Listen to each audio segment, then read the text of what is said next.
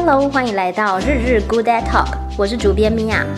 本集日日 Good Day Talk 搭配杂志二零二二跨年号全新策划的文化报道专栏好日连载，首集即邀请到公园地景研究学者林芬玉来访日日好日。林教授自幼生长在台北，婚后重返自己热爱的学术领域，更在因缘际会下选择公园地景作为深耕研究的主题。本次来访录音室，他除了还原林森、康乐两座公园前世今生的样貌，还送给读者哪些有关公园地景埋藏在时间长河里如珠贝般珍贵的故事？我们接着听下去。今天非常感谢林芬玉教授来到日日 Good Day Talk 我们的 Podcast 频道。各位听众大家好，我是林芬玉，是公园地景百年流转，呃，都市计划下的台北，呃，迈向现代文明的长明生活史这本书的作者。目前我在国立台湾师范大学侨生先修部兼任助理教授。那老师可以介绍一下，对于这个文史跟这个文化研究非常有热忱这一段，一开始先让大家对于您有一些了解。念完研究所之后呢，哎，我想说，哎，好拿到硕士，我就开始接了跟文史工作有关的一些案子做。那呃，在一个因缘际会之下呢，刚好那个台湾师范大学的地理系，好，他博士班有开放。真是，那我我就是从我硕班开始，我就写了很多篇的文章嘛。因为我的老师说，呃，你一定要把你的研究不断的发表出来，呃，建立你的学术的累积的一个经历。好，我听了这句话之后，我都很努力的在在写论文。我发表多篇论文，还有我从事的一些文化资产保存运动，呃，一些事迹，然后我就去申请了这个。国立台湾师范大学地理系的博士班，那很顺利的，我就进到进到博士班去，呃，就学。那念完了之后，啊，其实，在就学期间，我就到那个侨先部去兼课了。那毕业了之后，我就继续在这里啊、当兼任助理教授这样子。这是我的求学过程，大概跟一般人是不太一样的，因为中间空了一大段的空白。哦，但是很快的，我把这段空白的学习哦，已经补足了。嗯，是。刚刚有提到，就是老师的这个千回百转的人生经历讲。那我们可以来聊聊说，当时为什么会挑选公园这个场域来作为就是您主要研究的一个标的？嗯、这样好，从我高中，我高中念的是那个北一女嘛，那北一女在总统府旁边，对不对？旁边就有一个新公园，现在称为二二八公园。那有时候我们放学啊，就会跟同学先到那个公园号去买那个酸梅汤，然后就到公园里面，大家呃就是散散步这样子。那就发现说公园里头，哎，有火车头哎，呃，有博物馆哎，然后铜牛还有铜马，好了，喷水池这样。那我觉得嗯、公园实在还蛮好玩。那硕班硕班的时候，我研究的是北投地区，那也写了很多篇关于北投地区的那个。呃，论文当然也包括北投公园。北投公园也是，呃，日本时代就就规划建设的一个百年的公园。那就发现说，公园其实有很多的面向可以写，尤其是有很多的呃文化资产方面，哈，有很多的文化意涵，呃，可以去写。那其实公园这个议题，并不是后来我，我选择了这个议题啊，而是说我觉得。公园呢，地理应该说地理系本来研究的是人地的关系，所以呃，公园这个跟大家生活息息相关的，好，是因此我选择了一个这个最接地气的这样的议题来书写。那公园其实这个议题我很早就就已经关注到了啊，我以前到国外去旅游的时候就发现哦，人家公园好棒，为什么树这么大哦？草地这么大，跟台湾做对比，就觉得台湾的公园有很多很多不足的地方。那我选了这个公园作为我博士论文的主题之后呢，我就以这个一九三二年大台北市区计划啊的公园系统来作为我的博士论文的主轴。那为什么称为公园系统？从这张图，从这张图里头。我们虽然看到那个绿色的部分，绿色的部分是公园嘛，对不对？然后有编号，然后你看到这个绿色的道路，其实它是公园道。公园道是什么？就是人车分离，然后，诶，人行道就是快车道旁边的人行道是有种植路树的，然后在在两旁边才是慢车道，就像那个你们公司前面的那个中山北路，它就是属于公园道的一种。嗯，那当然因为战争的呃关系，有很多公园道是没有建设。那公园跟公园道就构成一个都市里头的公园系统，在都市计划里头啊。是。那我我就以这一张一九三二年大台北都市计划的这个公园系统作为我博士论文的书写主轴。当然里面也包括待会儿我们会谈到的邻里公园，还有河滨公园啊。只要称为公园的或绿地，都是我研究的对象。那因为我一直呃生活在台北大台北地区了啊，求学也在这个地方，那自然对这个地方比较熟悉，所以到一直到目前为止，我所有的呃研究大部分都跟台北地区是呃有关联的，嗯，那所以呃我选了这个题目啊，跟我们生活最接近的一个接地气的题目。那我们把那个就是距离再拉更近一点，嗯、因为刚好我们在这个日日日 Good Day Talk 这个 podcast 的这个频道本部呢，它就在这个中山北路、林森北路这旁边。对，嗯、那所以其实我想，观众、听众朋友一定对于这一块。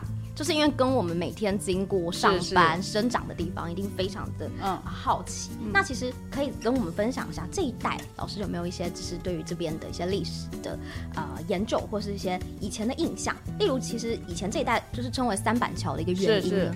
呃，以前这个地方清朝的时候大部分是农田嘛，哦，农业社会。那那个嗯，农田有水圳的灌溉。所以在这地方就有呃三板桥这个地名呢，有一说是三块板子就跨过那个沟渠，后来又有说是三座桥，啊，有这两种说法啦。那至于三座桥是谁去造的呢？啊，那那个在淡水厅子里头就讲到说是郭锡柳啊去建造。那当然那个木造的桥很快就坏掉，还有后来就其他的那个呃电。佃农就会整修这样的，那这个就是那个，呃，这地带为什么称为三板桥的由来这样子。嗯，是。跳回来，那我们刚刚有讲到说，我们这附近，嗯，就是离我们最近的公园，其实就是十四、十五号公园。对对。所以其实老师可以跟我们分享一下，在这个早期在日治时期，这两个公园它的一个规划和定位吗。嗯、呃，从这张这张计划图来看啊，十四、十五号公园在这个地方。其实以前那个，嗯，就是日本时代呢，这个地方，哦，就称为三板桥嘛。那这个是这一带是呃日本的公共墓地。那为什么呃公园规划在这里呢？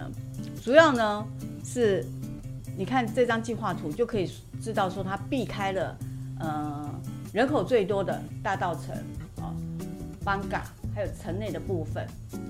那这里是，呃，相较于这个比较繁荣的市区，这里是比较偏远的地方，那因为是公共墓地啊，要要取得土地也比较容易啊，所以就把公园规划在这个地方。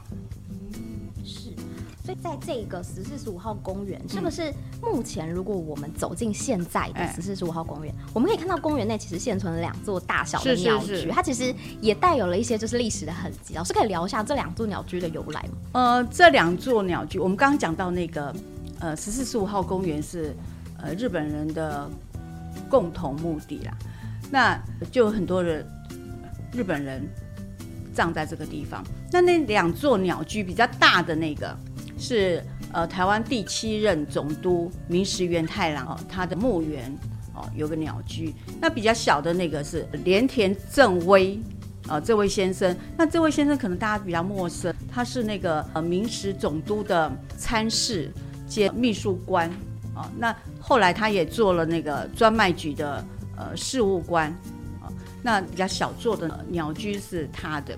那这两座鸟居呢，在这个十四十五号公园、整理辟建的时候呢，就把它暂时移到那个嗯现在的二二八和平公园的博物馆的前面那个地方，先放在那个地方。等到公园建设好之后，二零一零年才移到现在这个位置。那二零一一年，这两座鸟居就登录为历史建筑。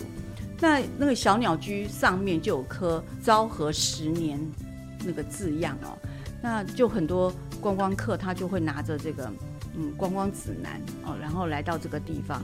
可是你你看那个，你到公园去看，这两两座鸟居是平行的，但因为我们那个台湾人对于这样日本的鸟居的摆设没有去很在意它怎么去摆放了。所以后来我我很多人就笑说，那那两个鸟居好像那个高低单杠一样哦，其实其实是摆放的位置的问题啦。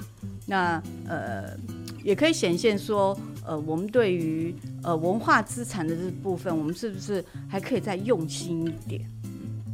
是所以其实，在十四十五号公园，它真的历经了非常多不一样的变化。是后来，因为比如说，在国民政府来台之后，嗯、然后有比较多的呃农民，他很像没有地方居住，嗯、所以这个公园的空地，它就是一个他们可以作为可能暂栖之地。是是，那就长久的就发展下来，然后后来也出现了像康乐市场，是吗？这样子的一些地方。那老师可以跟我们分享一下吗？这段历史、嗯。日本时代，这里虽然是。规划为那个公园，可是因为战争进入战争时间，并没有建设哦，它还是一个呃墓地，哦，就是战后初期它还是个墓地。那为什么这些人会会居住在这个地方呢？我们知道一九一九四五年之后，有很多那个军呃军人啊，或者一般的国民，就跟随着国民政府来到台湾。那一时间呢，来到台湾。呃，就没有房子住啦，所以他们就只要有空地，就去捡一些木材，然后就搭一些简单的地方居住，所以慢慢的就很多人聚居在这个地方。那之后呢，嗯，有些台湾台湾居住在中南部的这些居民呢，他们想要呃到台北来发展，也一时还没有找到工作，或者说工作。就从事劳动工呃阶级的工作嘛，没有很多的钱去租房子，所以他们也是在这里就盖了简简单的房子居住在这个地方，所以当时就呈现了说人跟鬼共居在这个公园预定地的一个很特殊的场景。那那之后呢，哈呃，我们经济繁荣之后，我们就会想说那。一个星期之间只有礼拜天休息不够嘛？我们现在不是追求周休二日嘛？这也是几年前才有的嘛。那这个呃，台北市民就有这样子的休闲空间的需求。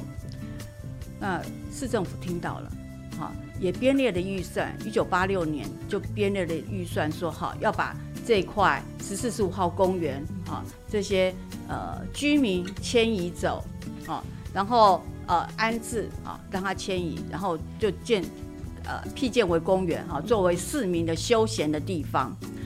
那当时呢，呃，因为这个问题很棘手，这里有一千两百多户的违建户，你要一时要把这些人迁走，实在有点困难。所以这个钱已经拨下来了，哦，只好又还还给国国库啊。那到一九八八年。到九月的时候，这个已经到了，就在那个公共设施保留地的最后期限，就一定要把这地方征收啊。然后呃，好，就开始要进行征收，然后这些居民要如何安置呢？当时的那个到一九九五年的时候，这个呃陈水扁当台北市市长，他就说好，那我们要先建后拆。可是呢，过了一年，他又说：“好，我们改变那个政策，啊，要迁移啊，改变新的安置计划，就是说啊，用补呃发救济金的方式啊，呃，居民自己去去找地方自己安置。然后又隔了几个月，啊，一九一九九七年的呃元宵节又要就要开始拆除，那这时间非常的短。那居民听到说你你为什么这个政策大转弯，不是要先先安置再拆迁嘛？哈，就到市政府去抗议。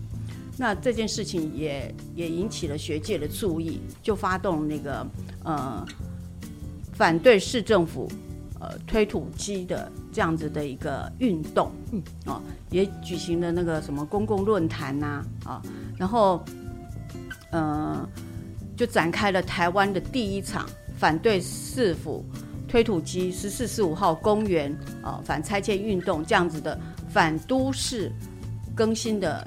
第一个运动，那这个回响呢，非常的大啊。那呃，当时学界就出了一本书啊，叫什么？呃，台北市十四十五号公园口述历史的一个专辑。那当时参与的这个嗯，台湾大学城乡所的学生啊，那个黄孙权这位这位同学呢，他也写了硕士论文。然后硕士论文又改编了书出版，然后也拍了纪录片，啊，叫做《我们家在康乐里》。那还有一位是那个吴以峰导导演，他也拍了陈才根的邻居们，都是以这里十四十五号公园的违建户啊作为呃就是影像记录的呃一个背景。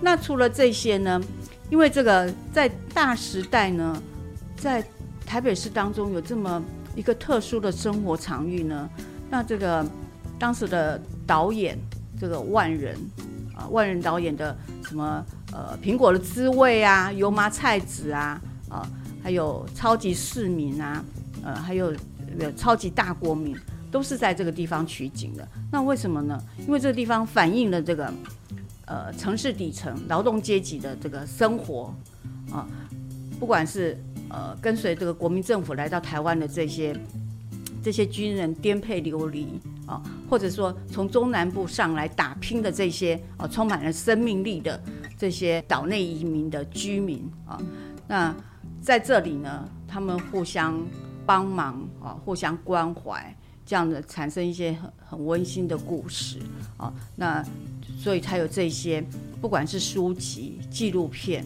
还有电影的场景啊。都把这些大都市中啊很特殊的场景啊记录了下来，这样。嗯，刚刚林教授跟我们做了这么多精彩分享，嗯、那我其实在这个教授之前的这个访谈当中，听过教授说过一句话，嗯、就是说，哎、欸，这个十四十五号公园其实跟这个之前老师标注在这上面有一个七号公园大安森林公园处理的难度其实是有点不相上下。老师可以跟我们多讲一下，为什么当时您会这样形容吗？因为十四十五号公园是那个国军，还有一些那个原来居住在中国这些政治移民，跟随国民政府来台湾嘛。那还有岛内的移民哦，这是算是很单纯的一个问题。可是七号公园呢？七号公园就更复杂了。它那里有宪兵队，就是维护那个总总统府的安全的那个宪兵队在那个地方。然后还有军方的，尤其是空军的眷村，好几个眷村在那个地方。还有很多，还有国际学社以前是呃那个书展的最好的场地嘛，对。然后还有一些呃违建户，所以因为有军方的关系在那个地方，啊，就增加了复杂度啊，好几度跟国防部交涉啊，这些这些眷村要呃移到哪里去啊安置啊，后来有移到那个呃南京东路底的。那些那些什么妇联几村的那些哦，有很一大部分是从七号公园移过去的。然后呢，呃，好了，那军方呢？军方这个宪兵队，好，尤其他是呃肩负着呃维护这个总统府的安全，不能距离总统府五公里之外，必须要近一点嘛。啊，那找场地就很困难，跟国防部几度交涉都没有。结果后来呢，呃，在为那个呃公务员处啊换了一位潘礼门，他是军方退役的，他来担任那个公园处的处长。那这个因为这一层关系，他跟军方的关系哦，呃，就把这件事情很顺利的处理掉。所以说，这个 七号公园，它的处理的难度更胜于十四十五号公园。其实可以这么说。嗯，是，我记得那个时候老师有形容一句话，嗯、是说，哎、欸，原来住在那里的人，然后搬迁之后，嗯、他们很像这个地方，其实变成只有有钱人才能就是在的地方。哦，对，对，嗯，你看一下啊，其实也不是只有台湾的问题啦。我举纽约中央公园旁边为例，那个呃，美国前总统川普，他就有一栋大楼在那个地方嘛。那那周围呢，不是高级的住宅区，就是高级的 hotel。那为什么？因为只要有 view，就是有景观的房子，呃，价钱就比较高。比如说，我们现在那个卖房子，不是说水岸第一排吗？啊，在公园第一排，好景，对不对？只要有景观的啊，就是价钱就比较高。那这个例子移到台湾来，其实全世界都一样。移到台湾来，你看一下那个。呃，现在大安森林公园就有，就是以前的七号公园啊，旁边的房价动辄两百万以上，一平两百万以上，哎，不是不是我这种市井小民所所能买得起的。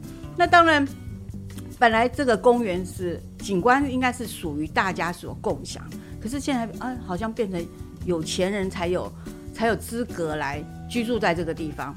那当然变成说，这个门牌号码就成为他他地位的一个象征，慢慢的呃就排挤掉呃居住在这里的人啊，原来居住在这里的人啊住不起了啊，跑到比较外围的地方去居住。那这种现象我们就称为呃绿色晋神化，就因为有呃绿色就是公园啊，然后产生的景观，然后就抬高了房价。使原本居住在这个地方不得不迁到比较远的地方啊。那呃，在学界有个名词叫绿色精神化，就是就是这个原因。嗯，是。那其实十四号、十五号公园，嗯、公园还没有建设好，呃，把这些违建户迁移了之后，要开始建设，旁边的房价已经开始在涨高了。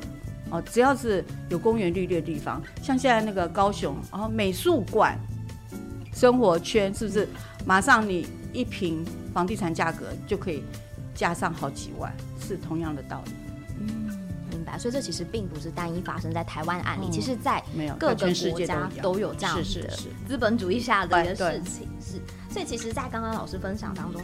再提回这个十四十五号公园，嗯、就是其实这两座公园对当时来到就是、嗯、呃台湾的无力农民其实有一些意义，比如说呃有人把它形容成是呃台湾的第二故乡公园，然后还有一些人是说，哎，这个居民其实彼此守望相助的这个情感，其实在这个公园里面也就是呃不断的在发生。那老师可以聊聊说这个公园这个概念啊，嗯、从之前到现在是不是以前可能没有公园这个概念，嗯、到现在的一个转换嘛？嗯。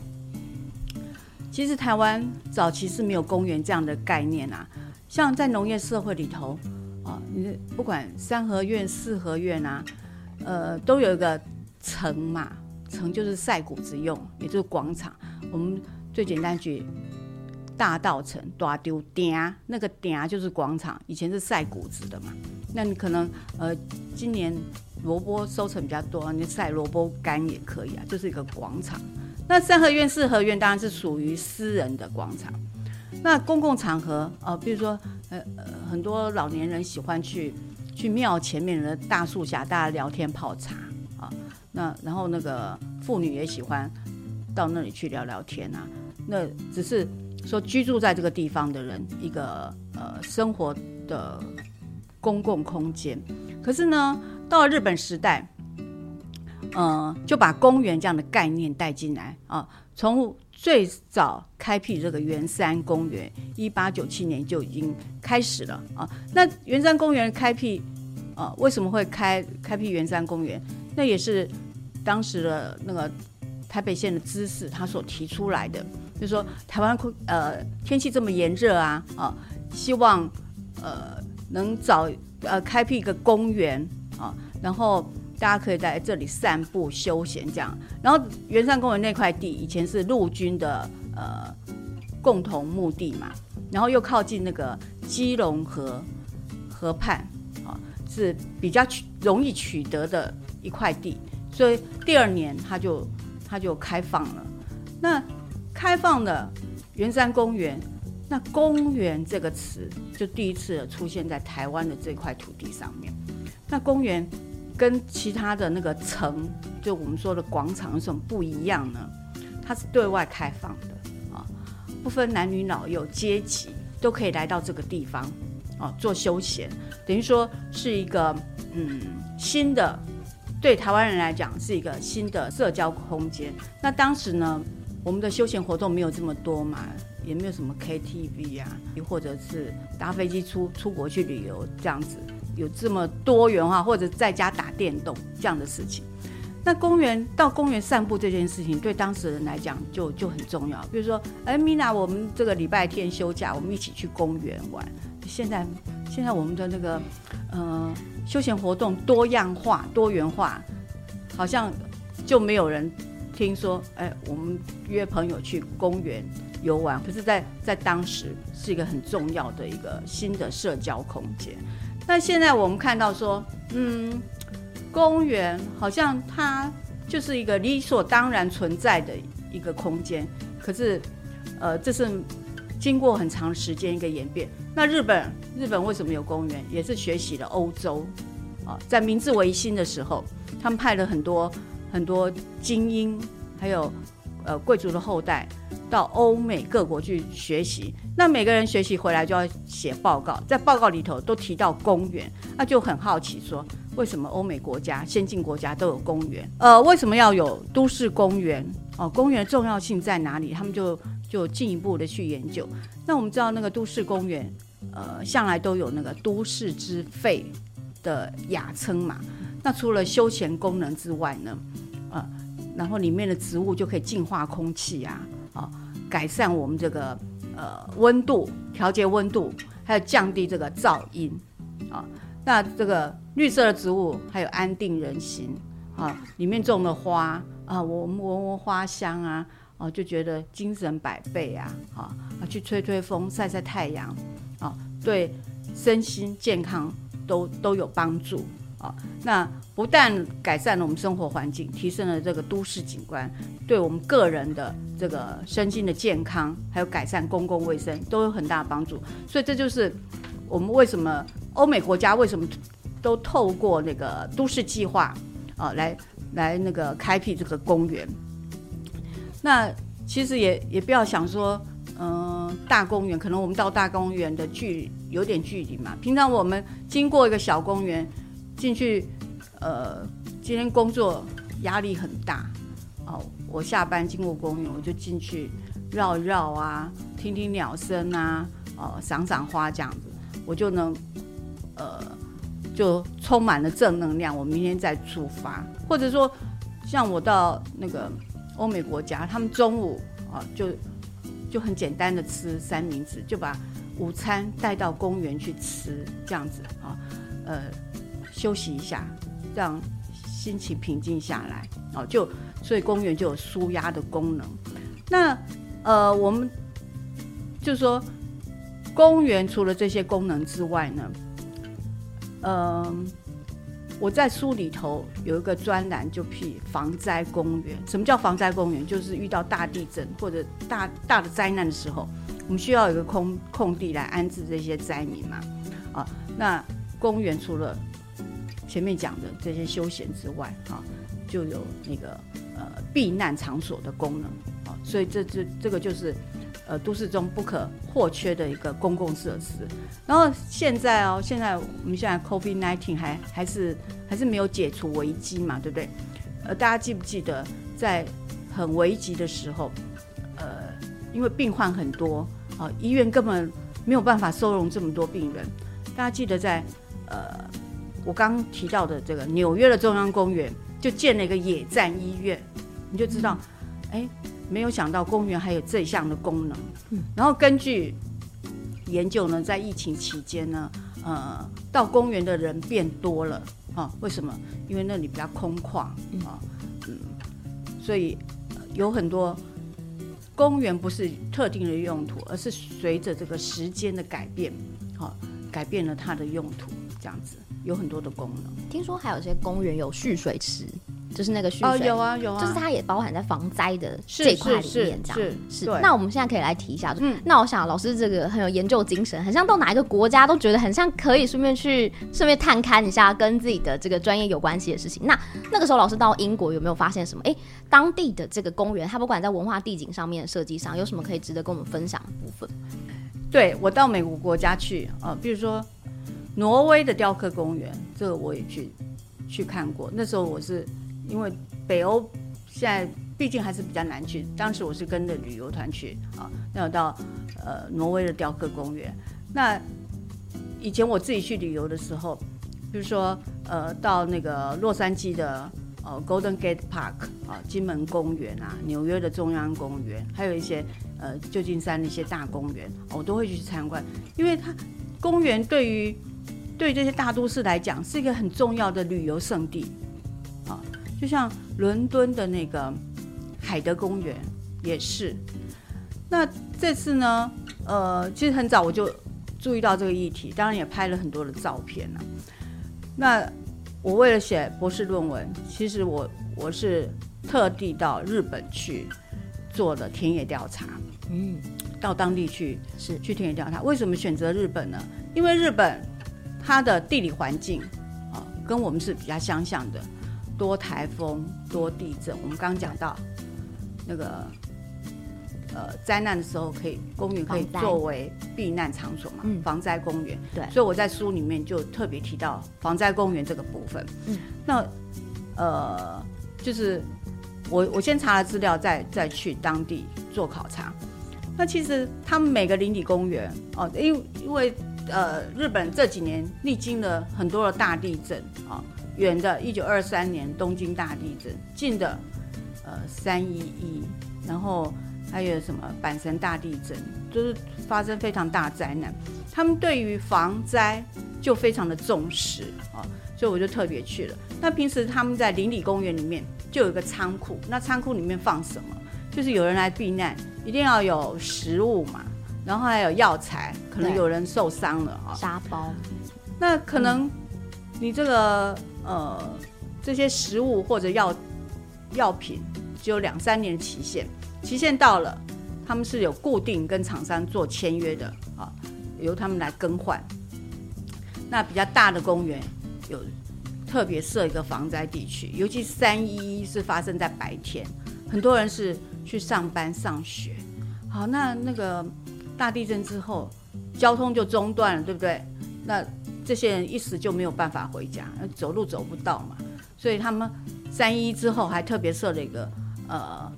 归宅困难者，就是一时没有办法回到回到家里的这些人的安置场所啊，你就知道说他们的这个防灾概念啊，呃，是做的非常好的，呃，很值得台湾学习。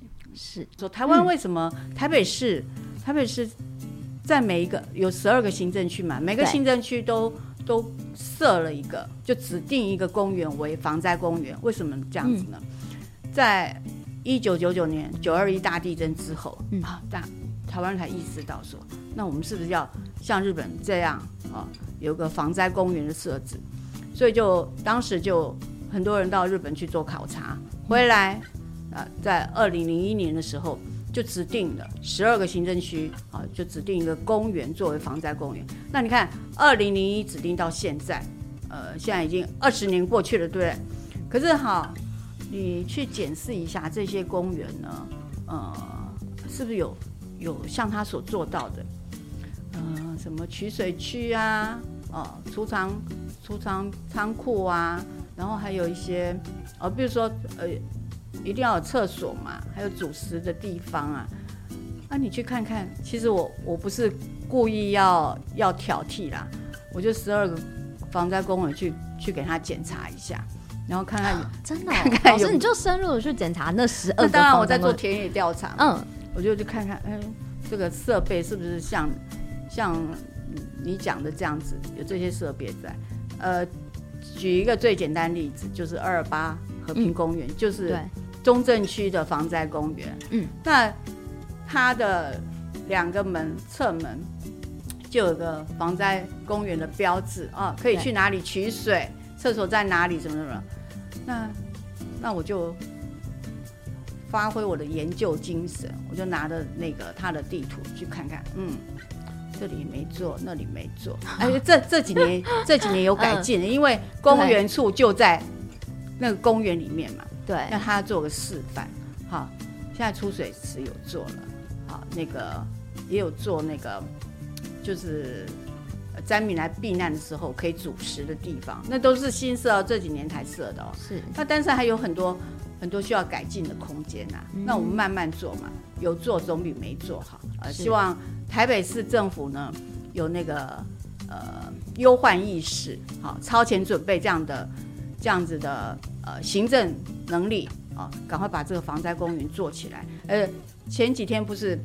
呃，四级地震嘛，嗯，那那也是蛮大的啊。万一后面还有更大的时候，我们就很需要这个防灾公园。呃，希望不要发生啊。但是我们总是呃有备无患嘛，啊，把我们的防灾公园呃做得更好这样子。为了带给大家舒适的 Podcast 收听长度，我们将林芬玉教授的专访分为上下两集。听完上集，林教授聊到林森和康乐公园现址以及临近用地的变化。如今回看当地，有如弹指间历经了几番沧海桑田，从农田、日本人墓地，直到如今的绿草如茵。两公园还曾历经1949年随国民政府来台的大量军民和部分北上打拼的岛内移民，因找不到居所，拾起简单的建材和木料，随即在空地搭建栖身之所的时期。看似简朴的警示之内，同时也存在着居民守望相助，在邻里间互为看顾，如今难能可贵的人情风景。下集将把画面放远至捷运中山站附近新崛起的地标新中山，聊聊这番新建设对周遭居民的生活有什么改变。稍后请继续收听良田墓地到绿荫满园，走进百年流转的中山地景。林芬玉教授专访下集。日日 Good Day Talk 是由日日好日发行人 Peter Yang 监制，主编米娅和编辑宇君共同制作。今天非常感谢公园地景研究学者林芬玉教授来到我们节目中。第十集良田墓地到绿荫满园，走进百年流转的中山地景上集，是由米娅丽采访、企划、录制和剪接。如果你喜欢日日 Good Day Talk，请在 Apple Podcast 给我们五星好评，并且在各大平台订阅、收藏我们的频道。并且分享给你周遭所有的朋友，我们下集见。